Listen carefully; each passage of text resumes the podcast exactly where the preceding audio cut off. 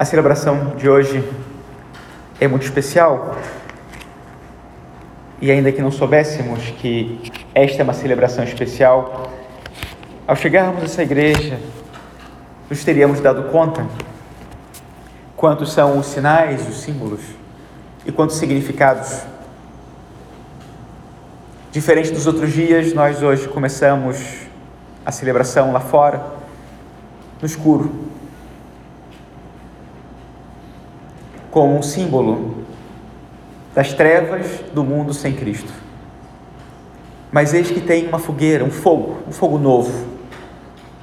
Esse fogo que é símbolo do Espírito, que realiza a nova criação e traz então essa luz que vai iluminar o mundo, essa luz que nos iluminou através, né, começou a ser iluminada através do Sírio. E no Sírio, então, que significa Cristo, Cristo ressuscitado, nós vimos essa luz brilhar para nós e depois nós compartilhamos essa luz pouco a pouco.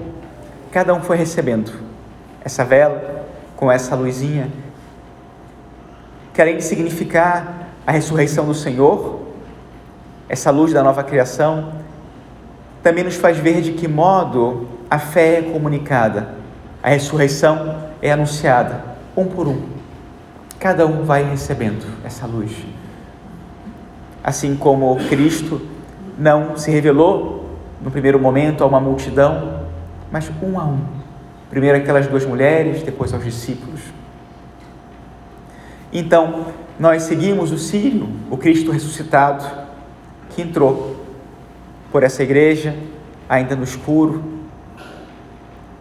E no meio desse escuro, nós proclamávamos a luz de Cristo, até que ele se colocou aqui na frente e as luzes se acenderam, porque ele ressuscitou. E depois nós ouvimos essas leituras, também dá para perceber que são leituras de um dia especial, estamos acostumados com menos leituras. Por que tantas leituras? Primeiro, que não são tantas, elas são bem pouquinhas, porque na verdade elas são uma síntese de todo o Antigo Testamento. Então, em lugar da gente ler o Antigo Testamento, que leva vários dias, a gente escolheu umas leituras que sintetizam toda a história da salvação até a vinda de nosso Senhor. Então começamos com o relato da criação, lá desde o início, quando Deus começa a realizar a sua obra. E vemos o homem pecador, vemos a escolha de Abraão, quando Deus escolhe um povo para si e faz uma primeira aliança. Depois, como Deus começa a salvar o seu povo, encontramos Moisés no Egito e essa primeira salvação, Deus vai tirar o povo do Egito e vai conduzi-lo para uma terra prometida. E nós encontramos então nos profetas várias lembranças dessa promessa. E várias vezes eles anunciam a vinda do Messias, anunciam o cumprimento da promessa e também denunciam aquilo que no povo de Israel impede o Senhor de realizar sua obra e esse povo de ser, de fato, o povo escolhido. Não são muitas leituras, são bem pouquinhas. Foram só oito, mais os salmos, para representar toda essa história longuíssima.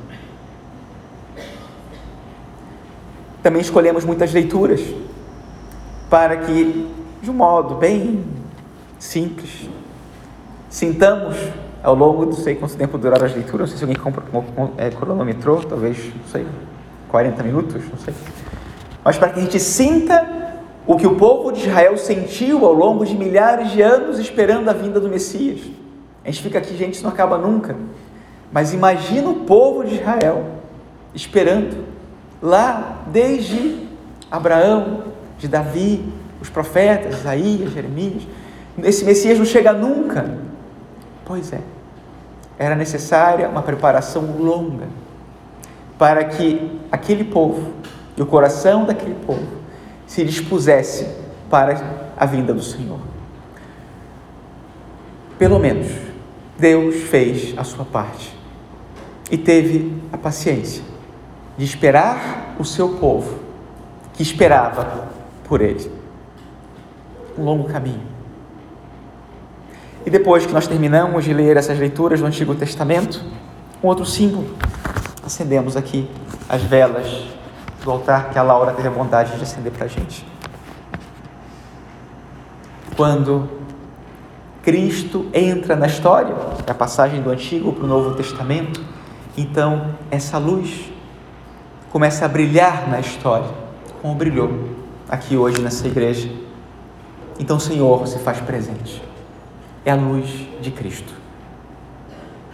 E essa última leitura que escutamos, essa sim já do Novo Testamento, de São Paulo, fala sobre o batismo, porque o batismo é precisamente o modo como a salvação de Deus entra na nossa vida e entra na nossa história.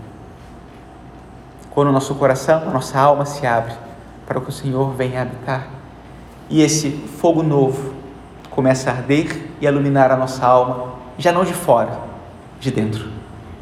É o Senhor que não só entra no mundo, entra na história de um modo amplo, mas entra de um modo concreto na minha vida hoje, agora, e me toca. Vem habitar a minha alma e vem me salvar. É isso que nós celebramos em cada Eucaristia, mas é isso de um modo particular que nós celebramos hoje e por isso tantos símbolos para recordar o elemento essencial do cumprimento de toda essa história com a ressurreição, a encarnação, depois o que nós celebramos nos últimos dias, a paixão e morte do Senhor, todo o sofrimento desse dia e meio, desde que celebramos que o Senhor morreu e agora a ressurreição, finalmente, finalmente, o Senhor venceu. Cristo está vivo. Cristo começa a viver na nossa vida através do batismo, mas hoje que celebramos a ressurreição do Senhor, a fonte e a causa da nossa alegria, da nossa esperança e da nossa salvação, também temos que nos perguntar de que modo, agora ou a partir de agora, essa salvação continua atuando, permanecendo, se realizando e sendo comunicada através da minha vida. Cristo ressuscitou para todos. E dentro desta capela só estão alguns. Como? De que modo essa salvação chegará a todos e de que modo essa ressurreição será testemunhada a todos?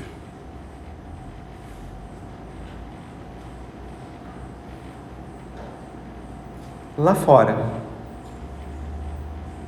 Quantas vezes o mundo tem razões para desconfiar, para não acreditar que o Senhor ressuscitou? Na quarta-feira, nós tivemos esse massacre, essa escola em Blumenau, aqui perto.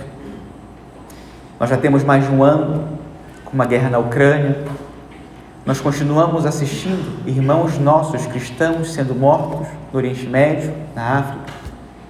Nós continuamos lendo as notícias sobre a corrupção no Brasil e em tantos lugares. Será que o Senhor ressuscitou? Será de verdade que aconteceu? Porque se aconteceu, de que modo eu vejo no mundo esse fato? Essa realidade, a salvação alcançando a humanidade. De que modo?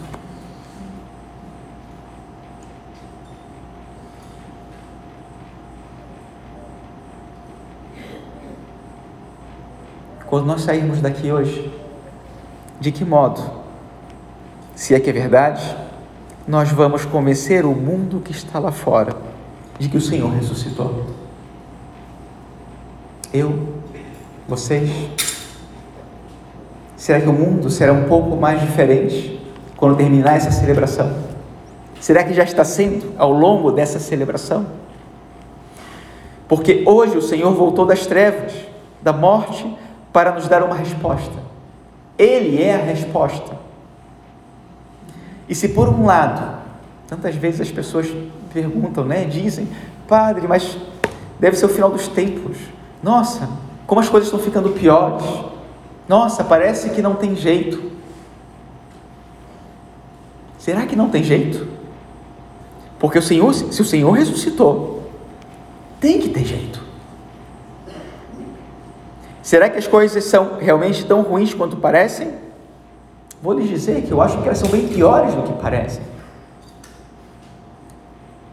Quantas vezes escutamos uns acusando os outros de serem a causa de todo o mal? A direita, a esquerda, a esquerda, a direita, quem, né, os evangélicos aos católicos, os católicos. Onde está o mal? Quem é? Enquanto não reconhecermos que a causa de todo o mal é nosso egoísmo e o pecado, continuaremos distraídos. E enquanto não olharmos para a ressurreição como a realidade mais verdadeira e o fato mais importante da história da humanidade da nossa própria vida, continuaremos distraídos e achando que não tem jeito. A morte não tem a última palavra. Nenhuma injustiça tem a última palavra. Porque aquela palavra da vida que habita as nossas almas planta em nós a semente da ressurreição para que brote e transmita vida e mais vida, a vida divina. E produza uma marca de bem neste mundo que passa. Uma marca eterna neste mundo que passa. A ressurreição é a nossa libertação, é a cura definitiva, é a vitória da vida sobre a morte. Mas é verdade que a nossa experiência humana muitas vezes nos diz o contrário e nos distrai. Porém, quando o Senhor ressuscita, aquela experiência humana que nós temos, de que normalmente aquilo que é sujo, então deixa sujo aquilo que é puro. As trevas apagam a luz. Mas quando o Senhor ressuscita, essa realidade muda totalmente. Porque então, aquele que é o puríssimo, quando toca o que é sujo, o sujo se purifica. Quando o bem toca o mal, quando o amor toca o vazio, quando a vida sem fim toca a morte, então tudo se transforma. E o amor de Cristo prevalece. O amor de Cristo é muito mais poderoso do que o pecado e a morte. Esse Jesus Cristo, verdadeiro Deus e verdadeiro homem, o Senhor da vida e da história. Essa é a nova criação que vem estabelecer o novo céu e uma nova terra. E vejam como a primeira palavra que o Senhor hoje dirige às mulheres é alegrai-vos. Alegrai-vos. É a primeira palavra do ressuscitado. Seu coração arde de júbilo e ele precisava contagiar seus discípulos com a alegria do céu. Agora, a experiência humana se torna completa e nossa humanidade em Cristo supera um limite inexorável o limite da morte e o limite do mal, o limite da dor, o limite do sem sentido. Há uma realidade ulterior, para além do nosso fim, e que agora é parte essencial da nossa existência. E ninguém poderá arrancar isso de nós. Essa nova vida, o amor de Cristo, a vida do ressuscitado, a sua vitória. Alegrai-vos, o Senhor ressuscitou, ele abriu o céu, ele se fez presente em nosso meio, vitorioso. Ele voltou de onde ninguém poderia voltar para reescrever a nossa história, melhor ainda, para levá-la à plenitude. Nunca nada será igual. Ele não apareceu para uma multidão, ele apareceu para duas mulheres. Ele vem a mim, a você, e tem o poder de fazer novas todas as coisas. Esta novidade se guia por outros critérios que não são os do mundo. É uma lógica de amor, de plenitude, de autêntica felicidade, de eternidade.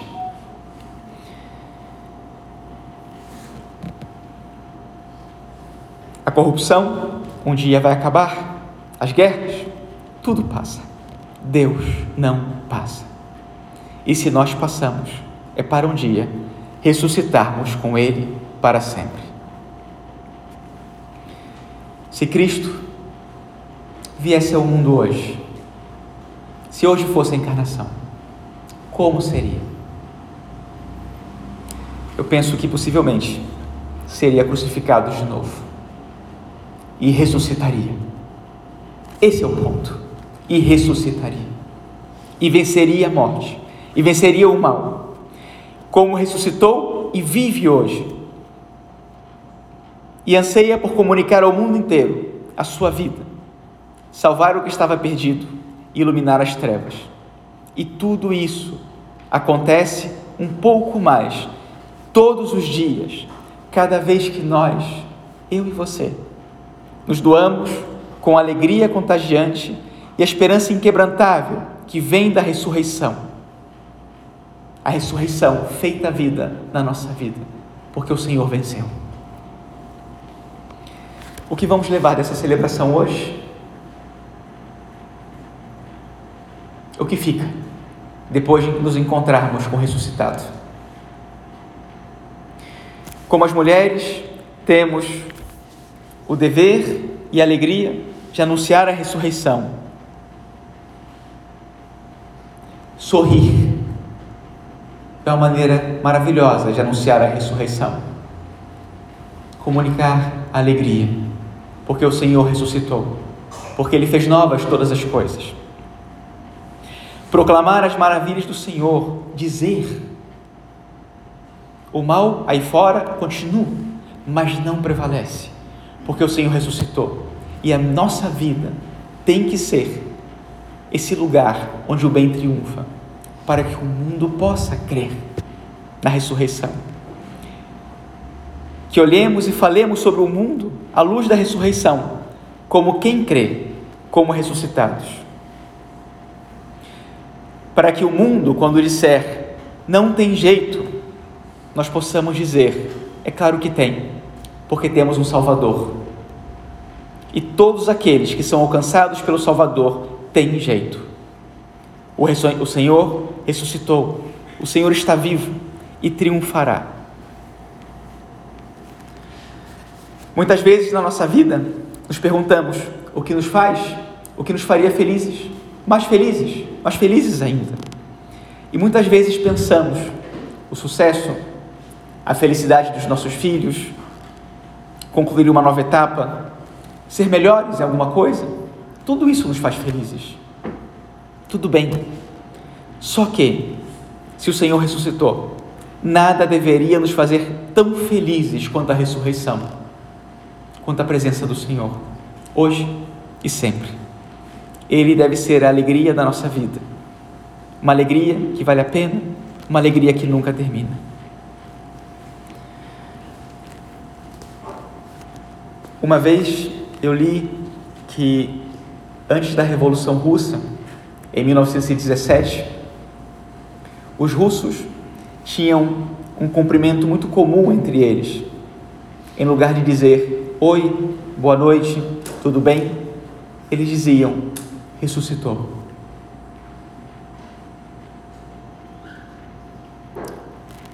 Ressuscitou. Porque essa era a grande alegria deles. E tinha necessidade de compartilhar isso em cada encontro, em cada momento. Ressuscitou.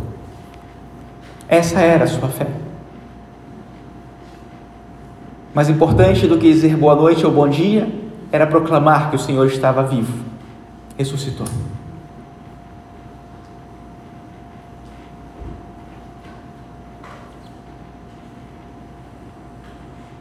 Como será sair por aquela porta hoje, proclamando a ressurreição do Senhor? Que Nossa Senhora nos ajude a perseverar na fé e na caridade, acreditando contra toda esperança, como ela, aceitando as cruzes e o que não podemos mudar, com a certeza de que cada bem que fazemos colabora e é sinal da vitória de Cristo, a vitória de Cristo, que assegura a nossa vitória hoje e sempre. Amém.